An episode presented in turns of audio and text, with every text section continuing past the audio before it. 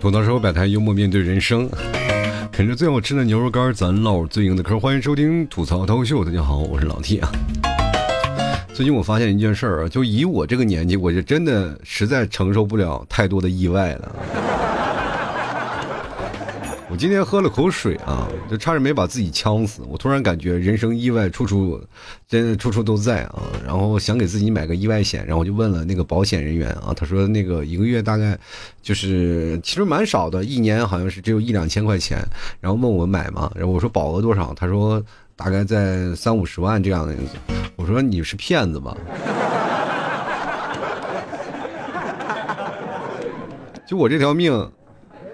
就就值得一千那么多吗？呢？你有没有便宜点？给我一百两百的，我可以上上上。我突然发现了，就是人生啊，真的是没有办法，你承受不了意外啊，但是当然也能承受一些意外，比如说意外之财啥的。就是人真的活到这个年纪，确实是没有钱。你别人都是什么搞对象呀、搞钱，我是在这两者之间什么都没有，我们选择了搞笑啊。其实有些时候也暗自庆幸啊，觉得这个是一个非常理智的选择。你是不搞钱会亏损，搞对象可能人财两空，那么只有搞笑是最划算的，是吧？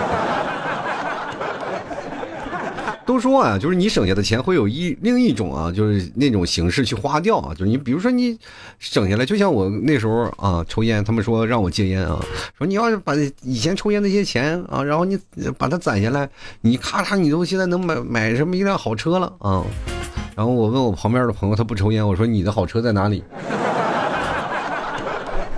就是你总是省不下钱来，对吧？那么我就想问一个问题啊，就是我当然我不是在考虑的被花掉那个事儿，就是说我在想，为什么我少赚的钱不会以另外一种形式赚回来呢？你说这么多年我少赚那么多钱，他去哪儿了？哦对，然后那个老天爷嘛啊。我都给你存着呢，你看来天庭，来天堂，来天堂。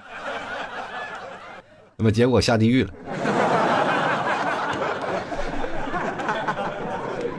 其实真的人就这样，就是我记得我刚开始做节目的时候，其实我那个时候也没有多少钱，但是稍微有点大手大脚啊。那时候没有结婚啊，没有谈恋爱，然后总觉得自己一个人还是可以的啊，自己做节目嘛，我总觉得要给自己一个投资吧。其实那时候呃挣的工资并不多嘛，大概有几百块钱，但是对于一个耳机来说啊，其实是对我节目来是非常重要的。相当于我监听耳机，我就是时刻能听到自己的音色是什么样的。其实过去啊，就是。呃，在过去没有这么好的一个那个环境啊，过去那都是什么线上做的节目，其实你的声音啊，并折损率非常大，你的耳机里听的你声音非常的好，那么但是传播过去它不是那么回事儿。但是宁可这样，我也要骗骗自己啊！那时候一咬牙一跺脚，买了个贵的耳机啊，那相当于好几百块钱，嗯，就是大概有五百块钱、六百块钱的样子，啊，我记得那款耳机我戴了好长时间啊，现在还在我那个箱里放着呢。就那个耳机特别贵啊，然后我妈当时一看我买那么贵的耳机，然后就说：“你这知道贵的耳机和便宜的耳机的区别在哪里吗？”然后。我一我一直不知道啊，我说我妈，你居然知道这事儿吗？然后呢，后来我就知道了，原来我妈真知真懂得啊。如果买了一个贵的耳机，会听的音质绝果然不一样啊。就是我妈骂我，那骂了一个多星期，你知道吗？耳机里永远听到都是她的唠叨啊。你说你买这耳机有什么用啊？耳机有什么用？你做节目又不挣钱啊？现在我懂了啊！现在我这个耳机呢啊，这个耳机还是我一个听众给我买的，现在两百多块钱啊，我觉得用的非常开心啊，美美的，每天戴着这个耳机，我就总是能想到还有人支持我。总是能想着啊，这个是我这个，比如说卖牛肉干赚钱的买卖啊，就总是说，呃，好的声音能够传递给各位朋友愉悦的一种方式啊，所以说，是否应该该换麦克风了，或者是换一种形式啊，让大家听听更好听的声音呢？啊，但是现在我没有办法鼓起勇气啊，这都是什么玩意儿啊？其实越到大了以后，你会发现很多的心气儿啊，就慢慢就凉了啊，就不像现在的很多的年轻人，他们慢慢都有很大的那种，就是冲劲儿啊。我就特别羡慕现在很多的年轻人，哇，不管干什么，说干就干，说去哪儿就去哪儿。然后我们就感觉到了，就是像我们这个年纪，就是没有那么多爱恨情仇，我们就很躺平。尤其是像八零后啊，有人一到中年，你就真的很躺平。你看现在年轻人活得很痛苦啊，真的特别痛苦。他们痛苦的根源就是特别爱听那些甜言蜜语啊，但是可是听了他又不信。真的自我纠结啊！就是我记得有一个朋友，他跟我聊过这事儿。他说谈恋爱之间啊，就是经常会听见很多的人说喜好听的话，他特别喜欢听好听的话。然后呢，好听的话说多了以后呢，对方就感觉你像是假话。就像我跟你们七嫂那个相处模式也一样啊，他做的菜不好吃，我要夸他非常好吃，他反而他觉得我侮辱他。我也不知道为什么，就是为什么老对你最爱的人这么强加强加猜疑呢？我不可能是这样的人。对吧？我只是希望下次你还才能还能再炒一顿菜给我吃啊！其实我现在是真的越来越懒了啊，懒到什么程度？我就不愿意运动。当然，我这跟我这个膝盖啊，这个腿也有一定的关系啊，就是因为年轻的时候啊，这个受伤也老运动嘛啊。过去我是运动员嘛，所以说腿用的太多了啊。现在基本就是跟坐轮椅没什么区别啊。我都怀念我现在要坐的这个椅子啊，就是现在我在做节目这张椅子是可以来回移动的。我就想想，我他妈以后如果要是老了以后，我是不是就把这个东西改成电动的，就能推着满地走啊？然后给坐给我这椅子焊两个架子，然后闹个显示器，我就闹个麦克风，我就边溜达边做节目，是不是？真的啊，我就发现了，就是人不能有什么才艺。你会发现一件事儿，如果有个人稍微有爱好点才艺啊，比如说这个画点画呀，会唱点歌呀，偶尔还会像我一样说几句有意思的话呀，啊，然后绝大部分的人就要花很长的时间才能看清啊，其实他是一个没有什么用的人。真正有用的人是干什么的啊？就闷声发大财的人。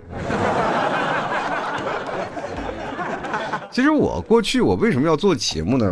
其实跟我过去的经历有关。我是从小不太爱会说会说话那种人，虽然我很爱聊天，跟别人聊这个聊那个，但是我这个人说话口才能力并不强，啊，并不是像在很多的人说啊，老弟我特别羡慕你口才的能力啊，你口才能力说的呱呱地，哇，滴答滴答的跟跟火车一样来回跑，啊，过去的说实话，我说那话就跟那个绿皮火车，现在变成高铁了。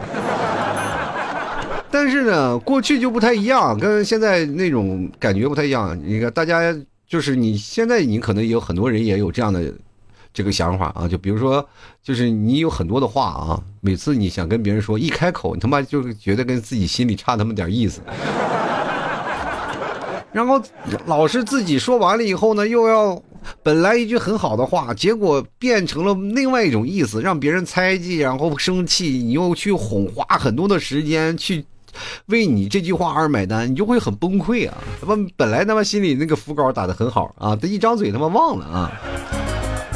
我告诉你啊，就是这个时候你才会发现，人到中年那个感觉就是一样啊，就是比你们年轻人好了。就比如说你们像有个好朋友，如果要是真的像说一句话，他生气了他就走了，你可能还会要哄他。像我们中年人就躺平了，大不了绝交。人到中年才会理会啊，情绪价值稳定，啊，那家伙比黄金还要重要啊！比如说每天起床我就告诉自己我很棒啊，对吧？我这还可以，我就是成功的一天，对吧？我今天要不管再不努力吧，对吧？他也会成功的啊，干劲满满。然后呢，到了晚上九点就崩溃啊，说这一天为什么又啥也没有干呢？其实我都是想啊，每天都做梦都在想，如果有钱了会怎么办啊？就会实现一些是吧？各种牛肉干自由，牛肉酱自由啊，吃个火锅呀都自由是吧？每天还能睡到自然醒啊，还自由的支配自己的时间。重要的重要的是什么？我不想说的话呢啊，我可以不用说了，我也不用陪笑了啊，不用在这里了是吧？不做不想做的事儿，我就躺那睡觉。天哪，我这天天做节目，我也没有人买牛肉干，你说我图什么？有些时候呢，就是你不买牛肉干，我都感觉都快把我胎气动了。我跟你讲啊，其实每个人都是这样，就是你有自己想要挥发这个。自己情绪价值的地方，有的人可能去喝杯咖啡啊，有的人可能去某个地方坐一坐，然后把自己负面情绪消散一点。你会发现一下啊，就现在的年轻人会给自己的这个心啊，就找一个窝啊，不管这个窝在什么地方，他总是能够让自己把那些所有的烦心啊那些事儿都能放下来。这叫做寄宿灵魂的一个地方。就是很多的时候，灵魂它是有重量吗？它有重量啊，灵魂很重，你需要有个时间呢去把那个灵魂打扫打扫，让它减轻一点，否则会压得你。身体走动那啊，所以说很多人就会选择这样的方式去排解自己的压力。不管你上网打游戏，或者是你出去溜达、喝咖啡啊等等，逛商场，都可能会成为你减轻压力的一种方式啊，就是释放你这个情绪的负面的对你自己本身的影响啊。我记得我有一段时间会经常做一件事儿啊，就是会搬着马扎。我想各位朋友也都听过啊，就是尤其是在节假日的期间，我会搬那个马扎，然后到一个。我们那个地方旅游人最多的地方啊，因为老七现在在杭州，我就会去那个西湖边上找一个马扎自己带带啊，因为我那时候住在西湖边，离那个西湖不太远啊，租的房子，然后坐在那个，我就看人从断桥上人来人往跑来跑去啊，那家伙快把桥给压塌了吧你，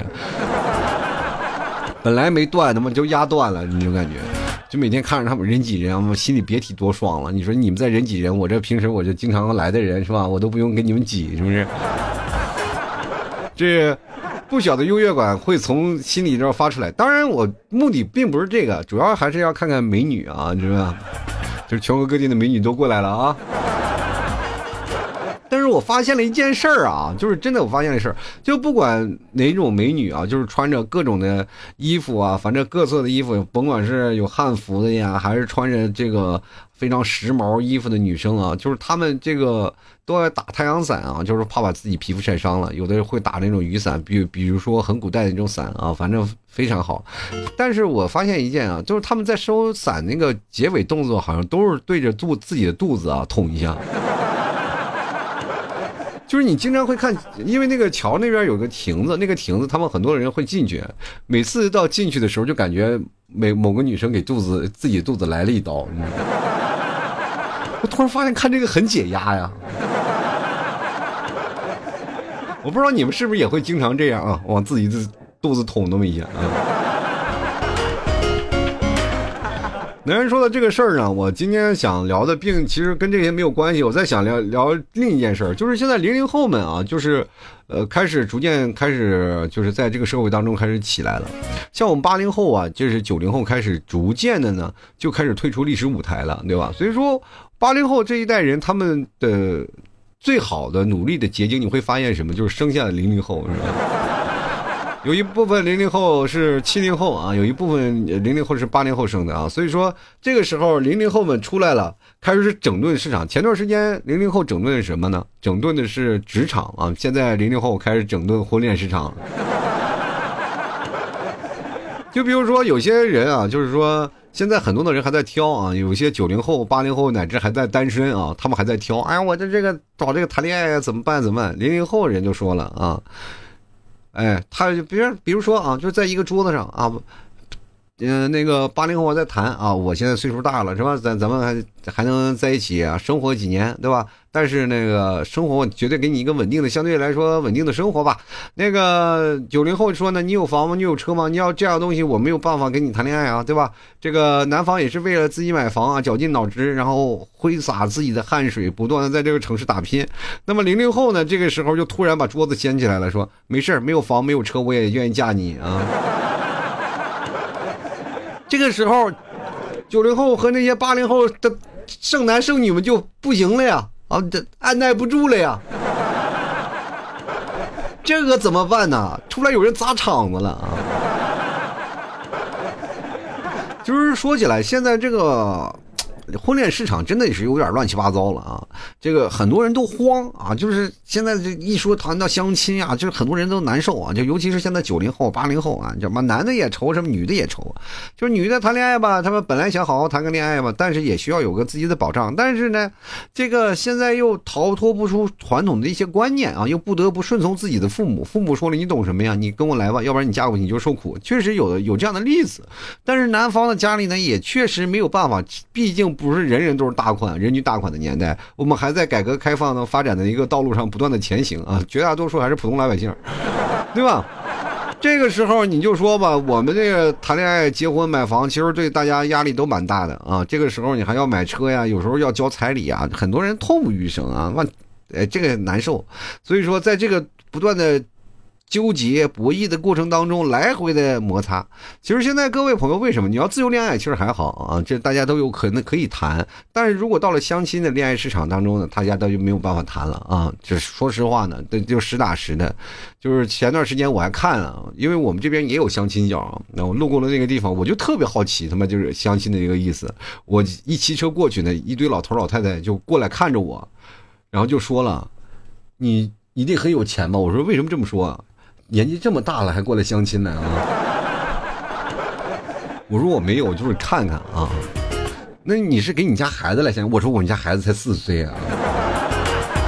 然后当时很多老头走了啊，只有一个老头过来说：“哎，这个我们家我们家那个孩子也不大啊。”我说你怎么疯了是不是啊？其实过去啊，我们就看那个。过去墙上写的有很多的很有意思的事情啊！我记得我最早以前是在呃那个上海上海人民广场那边有有一个相亲角，那边特别有意思，就写了很多的那个很奇葩的理由啊！我因为我有次听众聚会，我还领着听众专门去那相亲角去看了，然后呢。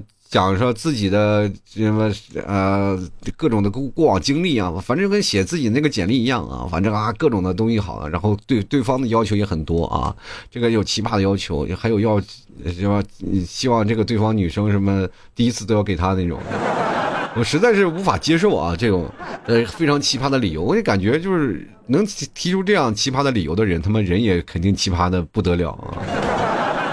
但是好就好在是本地土著，让他们。经济条件还是相对来说比较好的啊，所以说就是在这个时候呢，他们就会显示出不一样的一个情绪价值。那么现在你就不一样了，现在你去看那个婚恋上的市场写的啊，他们要求并不多啊。其实杭州有一点挺好，就我朋友他也是这样的一个，他们那个结婚的方式是跟现在的那个很多的传统结婚方式不太一样，也就是说对方不娶也不嫁啊。我一开始对这个东西我还不理解，什么叫不娶不嫁？也就是说。对方呢，这个这边呢，他不娶你，那边也不嫁。老大呢，随了老大的姓，老二随老二的姓，是吧？就是随女方的姓，反正两方各以一子。然后这方不出彩礼，那方不出嫁妆，啊，可能最多出点钱给这个小家庭。我觉得这是一个非常非常好的一个过程啊。两人一起买房，两人一起奋斗，我觉得这是一个家庭应该做的事儿啊。就是，但是这样的事儿也很少了，特别少了，因为有些传统家庭他并不能做的这么洒脱啊，就是没有办法。但是你看零零后整顿婚恋市场，他妈就来了啊。但是零零后的要求还挺多的，就是要看感觉和颜值，你知道吗？你要不整点容，其实说实话，别人也未必能看得上你。你要按照我现在理解啊，我现在理解，我觉得零零后进入婚恋市场，那他妈就是一道正道的光啊。你看，从我们上学的时候啊，就是很多的家长都是一样的啊，就上学的时候家长有操不完的心，对吧？小的时候担心你成绩不好，考不上好的大学，等你好不容易熬到了你说高考以后了呢，又开始找工作，找工作找对象呢，又开始为你找对象问题发愁，你就想这个父母怎么不能心也心来一下？然后接着呢，就在婚恋市场，父母开始各种卷啊！就是我像我跟大家讲的，我爸妈经常说了一句非常厉害骗人的话，他就是家长非常的迫切，有的孩子你看二十二岁。呃，有的时候刚毕业啊，就是说有的可能还要考研，考完研了你妈二十五岁了，这个好多的人他就没有办法啊。随着岁月增长，但是有的家长他妈急的就不行啊，就感觉你只要过了二十多岁，你就被人剩下了，你知道吗？他们总有一种思想叫做什么？呃，担心自己家庭条件不好，就是因为绝大多数的人其实并不是家庭条件好的。你家庭条件越不好的家长越着急，就是说，比如说你二十多岁，你就赶紧找啊，就先下手为强，赶紧就是把你嫁出去，或者把你你赶紧娶个老婆回来，这件事儿咱就板上钉钉了。你可别等着说是哦，的那个啊，我三十多岁再结婚，因为家庭条件不允许你这样，你知道吗？所以绝大多数人都是在二十多岁就为什么被相亲呢？就是说很多的父母对自己的不自信，你知不知道？就是说父母还趁着自己年轻，如果实在不行的话，父母为儿子送送外卖呀，是不是再加加班干点活什么也是可以的，你知道不知道？而且越来越担心，就是说，比如说家庭条件好的是吧，有潜力的好孩子被别人挑走了，怎么你就？本着先下手为强，后下手遭殃的这个条件，就给自己的孩子洗脑。我经常会听到我们家那个听众啊，就跟我反馈说，自己的父母逼自己结婚的。其实最近这几年少了很多，就是我最早几年，那家伙十九岁开始逼。我说你们家父母到底是多着急？但是传统的观念有一句话说的：先成家啊，先成家后立业。然后呢，你最好早早把孩子生完了，然后那个家长呢也没事了，就在家里带带孙子，就慈生无憾了嘛，对吧？家长急迫的心情让很多的学学生们，包括我们这一代人啊，就压力特别大。我我妈那段时间跟我说了一句特别经典的话：你只要结婚了生孩子，我们就不管了，啥事儿不管了。你看现在，你说结婚了以后他不管吗？他管的可多了。你说好不容易结婚了吧？结婚的事儿忙完了，然后天天催我要孩子啊，就生孩子呀，赶紧呀，开始什么时候啊？我们要抱孙子，啊？啊，这咱家小 T 出生的时候啊，你妈就是我，我妈就开始说了啊，赶紧我来我来带孙子，带了一段时间，突然发现教育的那个环境不太一样啊，又开始就担心孩子这个问题那个问题，我的天，你快烦躁死了。有的时候你恨不得就真的说实话，你跟妈妈报一个班，说让他感受感受现在的育儿知识。太难受了，所以说父母的话啊你不要信啊，他们着急。那其实说实话，他们老是说啊，闹完你我就没事了，他们不会没事的，事儿只会越来越多。其实说实话啊，就是大家也都能有所感受到，每逢佳节必思亲，尤其是在外上学的孩子们都知道啊，就是包括在工作，就是。每到过年的时候，大家都愿意回家，有钱没钱回家过年这件事说的了。但是现在慢慢的，这个气息就变了，他妈成了这每逢佳节必相亲啊！你看啊，就是很多的孩子们可能为了上学的事还发愁呢，一回到家就安排相亲。尤其是这个父母啊，总是能找到那个特别有意思的事儿。父母的社交圈很广的，他们都总是能认识到很多的，就比如说你们家孩子在这个地方上课，哎，我们家孩子也在那儿呢，认识认识，让彼此有个依靠吧。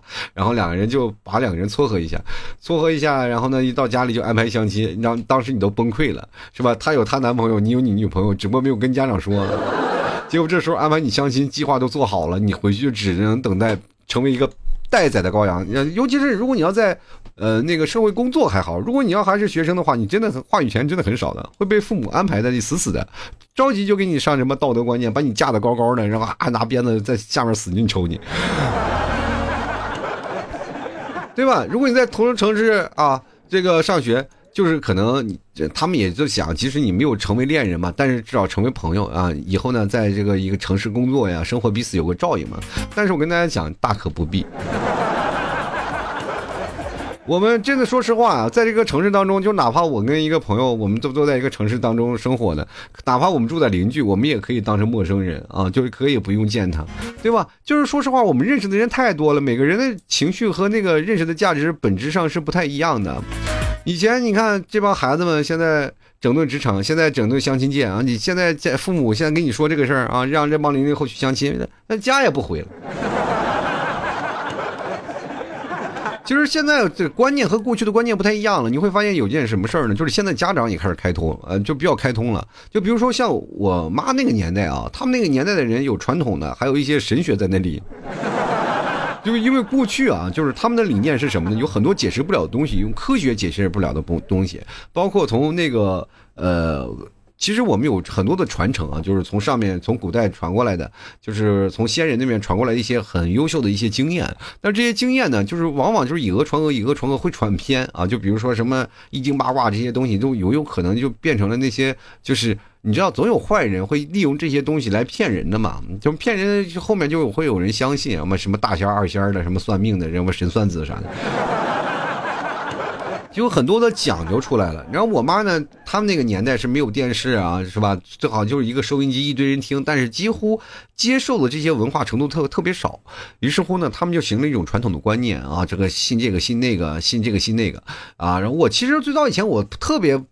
觉得我妈不会是这样的人，因为我妈那时候最早年轻的时候还挺时挺新潮的啊，但是没有想到就是慢慢慢慢，就是因为她会认识很多的老年人，就是当他们到中年的时候，她的身边的朋友也到中年了，于是乎中年的人很多的人就是会变得神神叨叨，她也会变得神神叨叨。过去像他们那一代，就是二十岁刚出头的时候就结婚了嘛。我妈生我的时候才二十一岁，对吧？对吧？女生到了二十五岁那就是老姑娘了。那现在不一样，二十五岁咱们才还刚刚的含苞待放，对不对？就是结婚的时候，绝大多数人刚开始毕业了就忙着干什么？忙着找工作。找完工作了以后，开始适应城市，适应城市安稳。就安稳脚跟，安稳脚跟的时候才会开始琢磨着如何去谈恋爱。这个时候都基本都奔到二十八九这个年纪。其实我们很多的人就要肆意享受青春，但是我觉得有些时候年轻人反而跟那个青春少了很多。就比如说，在有些人他们在肆意挥挥洒青春，但是绝大多数时候都在学习。其实现在零零后的压力蛮大的了，他们出来整顿婚姻市场，我觉得真的是很有必要的。因为再不整顿那帮是吧中年人，就是说那些老年人啊，那真的是要上天了。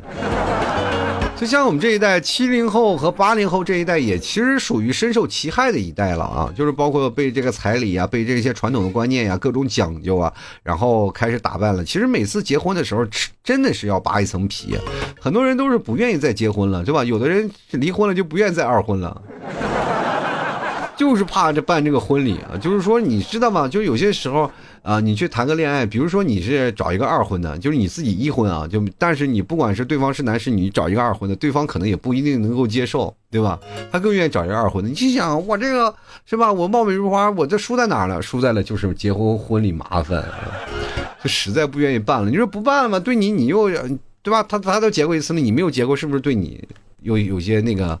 不好呀，对吧？所以说这个事情就是慢慢变成了这个时代。其实我们这个也是深受侵害啊，就又要做什么啊，干这个事儿啊，干那个事儿啊，对吧？还要接受一些传统观念，其实很少。然后呢，等这结婚结完了就很累了。但是我们也深知啊，确实结婚没有办法。比如说像我的后代，就像我儿子，如果结婚，我觉得从简没有问题啊啊，我们就是。所以说，真正进化的是哪儿？是现在做父母这一代人啊。这个父母现在也觉得烦啊，就是说大家不要讲究，不要信你爷爷奶奶那一套啊，然后自己结婚。所以说零零后呢，受了父母的这个鼓舞啊。他们也开始整顿了。其实现在婚姻观啊，我前两天我看了一下，现在婚姻观这个零零后的婚姻观是这样：男方不出彩礼，女方不出嫁妆，是吧？谁也不出啊，谁也不欠谁的，对吧？领证咱也不行，举行什么结婚仪式，是吧？你那有什么用，对吧？耽误事儿又浪费钱。虽然说能收到很多的那个大家的彩礼吧，就是你如果说从你这儿断了，以后他们结婚也不会叫你的，对不对？这个时候你就会发现，你没有了支出，你也没有了收入，对不对？其实你现在去想想，很多的人都是这样的，说啊，就像按父母那一代来说的，他说你掏出去的彩礼钱，就是掏出去那个呃，不是说彩礼，就是掏出去那些份子钱，那其实到最后都是能收回来的。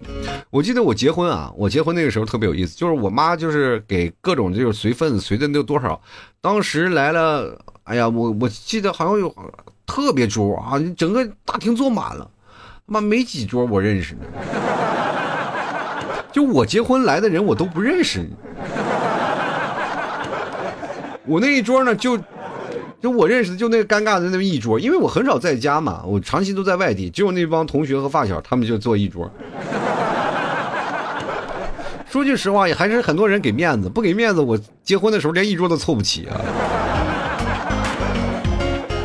形成那个时代的那个过程啊，然后我那个结婚也就变成了这样一个过程。所以说，现在你要看看现在的孩子们，如果要是真正的开始走出这样的一个社会当中，走出舒适圈啊，觉得我我也不用那个什么了。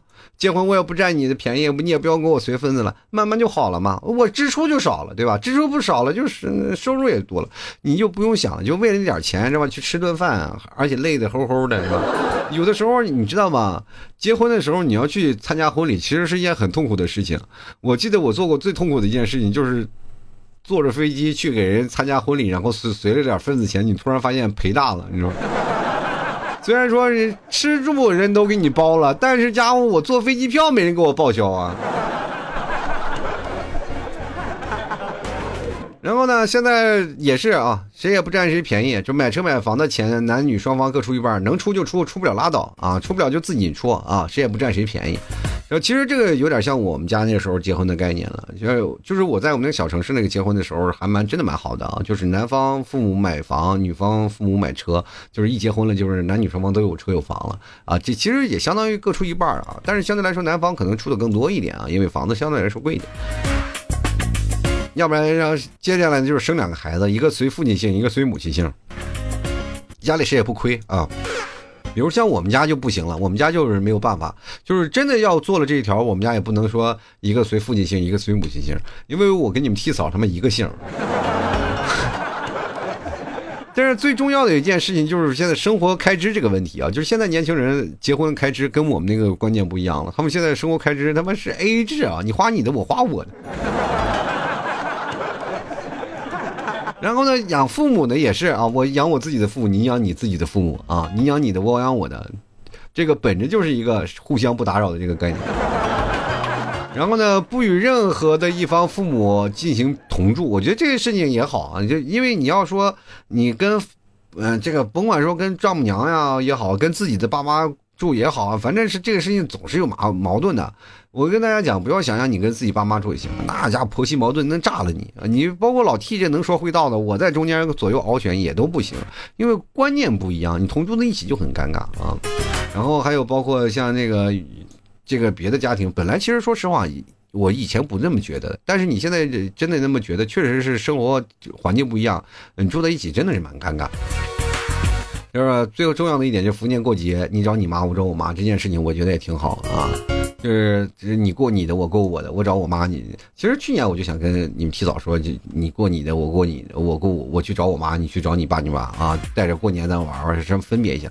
但是老人不一样，老人就一定要团圆啊，就是大家必须要团圆，聚在一起，聚在一起，有些时候呢还有很容易闹矛盾。其实我觉得就有有些时候亲家公亲家母也没有必要见面，有啥可见的？见的都是多出来的尴尬。就是以后呢，就是哎，你就是年纪轻轻的，就是你过你的，我过我的。其实我觉得现在零零后啊，在婚恋这样事情上啊，就是你有一个非常大的谈判资本啊，什么呢？你的优势就是年轻，你们年轻气盛，青春刚刚开始，你有资格去选择合适的一半。所以说，他们现在才有这个叫嚣的勇气，在整顿市场的勇气。你就让我们八零后、九零后去那个婚恋市场搅乱去，妈有人要你吗？你在那里他舔着个脸去。所以说，他们拥有很大范围的，就是比如说，如果有有一个零零后的小姑娘开始喜欢一个八零后或者是九零后一个剩男，对吧？那那些九零后和八零后的那些剩女们，她能坐住吗？对吧？必然也是说，如果要是都是零零后开始抢食去了啊，抢抢到八零后和九零后了，我想问一下，那些单身的下来的人怎么办呢？这个时候你就很难过了吧？就是哎呀，这个我也不能要求男生太高了，对不对？你这时候在想，你是不是？如果说那你说同样零零后的男生呢？零零后男生可以再玩几年，再等啊，就传承下去啊。你等一零后啊，等二零后啊，对吧？你这总能等到的吧？你看，其实现在的物质条件要比我们过去那儿好太多了，所以说。零零后和这个八零后、九零后不同的，就是在出生最好的年代嘛，拥有最好的物质条件。你说像我们那个时候呢，都没有见过车，所以说对于车来说，那简直很重要。然后有传统观念，一定要住房。那么现在呢？嗯，其实这段时间房价也低了啊，而且是租房子的那个现象也越来越多，啊，你又可以租房子，地铁又四通八达，其实你买车也没有必要。其实绝大多数买车你都停在地库上，你也很少开，对吧？有辆电电瓶车不比什么都强，对吧？就绝大多数人也看开了，也不会用为了买房买车而奔波了嘛。因为你就说这件事情实在不行的，你开你爸妈的车也行，对吧？这个事情早都给你准备好了，你没事儿啊。就是有些零零后他们没结婚，那每个人都开着车。现在就现在在说这个经济条件再差点，家庭的努努力啊，给孩子凑一个首付，买个房子也是有啊。所以说，处于最佳择偶期又不错又又有不错的物质条件，他们肯定是具备了一定的优势啊。再结如果再结合上一些，比如说结婚意向比较强，是吧？啊，或者是想要结婚的年纪，他们理所当然就成了当下婚恋市场的主力军了呀，对吧？就像我们八零后啊、九零后早就退居二线了，不可能跟那个零零后他们同事同样在一场上，零零后都掀桌子了。其实说实话呀，这个社会当中啊，你不要考虑到这个情况下啊，就是年龄这个事情。总之就那么一句话，没有该结婚的年龄，只有该结婚的人啊。好了啊，那今天咱就是还是最后呢，我还是要给些些八零后啊、九零后的剩女啊，给你们几些忠告吧啊，就是说，如果说你们再不努努力嘛，零零后要奋上就是奋起直追的话，你们可能真没机会了。你只有主动出击才能脱单呀！啊，单身时间越长，你脱单难度就大啊。然后你慢慢的就会习惯这样的生活了。无论怎样的，其实，呃，婚姻呢，其实绝大多数人都应该经历一下。就是人是群居动物嘛，是吧？你有一个自己的家庭，其实也挺好的，可以试试。人生就是圆满，就是哪怕结了再离也行。反正机会还是给留给有准备的人。喜欢的话，想要成家的话，就去主动去寻找另一半，不要等啊，等不着。然后呢，慢慢扩大自己的圈子啊。然后对于各位大龄男女而言，其实扩大圈子挺挺难的，因为大家很难就是在这个时候去扩大自己的圈子，去找一些社交活动。我跟大家讲，就是现在你去零零后那个社交圈子，你都说不上话，你都有社恐，你知道吗？因为你越到年纪大就越宅，越宅了就很。难去参加一些活动了，各位朋友可以去尝试尝试，不要把自己锁在一个小空间里啊！真的正儿八经的去找一找，哎，能够实现自己青春的梦想。比如说参加一些童年的这些聚会啊，是吧？一些孩子们他们有机会，你带上你一个，你突然发现他们又青春了，又活年轻了好几把。就像我有些时候骑摩托带着他们出去玩，我也觉觉得我自己年轻了。其实各位，生活当中不管怎么样，我觉得零零后真的是应该站出来整顿这些婚恋市场，把这些人啊这个传统观念都搅掉，让我们这个只有他们站出来讲了，其实八零后、九零后才有更多的结婚的机会啊，否则这根本不能动啊！大家就现在建立建立在一个比较尴尬的局面，你看发现没有？现在这两年就是。结婚率降低，出生率降低，都是为什么？就是因为这段时间尬住了，大家彼此对峙呢。然后零零后一杀入场里，啪啪左右一个大逼都一甩啊，都老实了。所以说呀，世界啊还是年轻人的世界，年轻人才能改变世界呀！啊啊，走到社会百态，幽默面对人生。喜欢老 T 的节目，别忘了多支持一下。同样，年轻人也能改变老 T 啊！你们能改变世界，那改变我一个人那不太简单了，很简单，买斤牛肉干嘛，尝一尝。啊，喜欢的话可以来老 T 这个店铺买一斤牛肉干尝一尝，支持一下老 T。做过这么多年节目，是不是？你想想，你买斤牛肉干送你最爱的人，那简直真是，哎呀，传为一段佳话呀。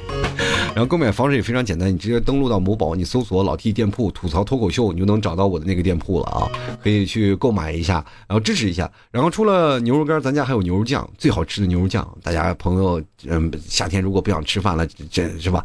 哎，不用点外卖啊，拿起牛肉酱兑点米饭，嘎嘎吃，就是一顿炫，贼香啊！尤其是吃饭的时候，你想拿出来一点然后就着吃，那也是一非常好吃的一个。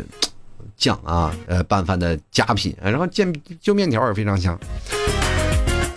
所以说，各位喜欢老 T 的，别忘了来尝尝牛肉干。我前两天收到一个听众啊，大概说是一三年的听众，听了我将近快十年的啊，听了十年的听众，然后过来说，终于不白嫖了，买斤牛肉干了。我说这十年你良心受到怎样的谴责啊？他说都睡不着啊，所以说各位朋友，你们不想睡不着，想睡个好觉，你不仅买一斤牛肉干，你尝一尝，吃一根，你就突然发现心安理得，你睡得特别香。所有跟所有的烦恼说拜拜啊！呃，喜欢的朋友别忘来老 T 的某宝店铺啊，搜索。吐槽脱口秀啊，就是老 T 的店铺，或者直接搜索老 T 家特产牛肉干然后呢，也可以呢，这个想找到我，我怕你们买错了啊，那买到别人家去了。你买我的话，一定要对好暗号，吐槽社会百态，我会回复幽默面对人生啊，大家彼此相认识一下，好吧？那好了，那这个各位朋友，如果有什么想想要看的活动啊，就比如说我有什么牛酱的活动，大家可以看我朋友圈啊，拼的老 T 二零一二，喜欢的朋友可以过来支持一下。呃，今天咱就节目先聊到这儿啊，希望各位朋友开开心心、快快乐乐。我们下期节目再见，拜拜了。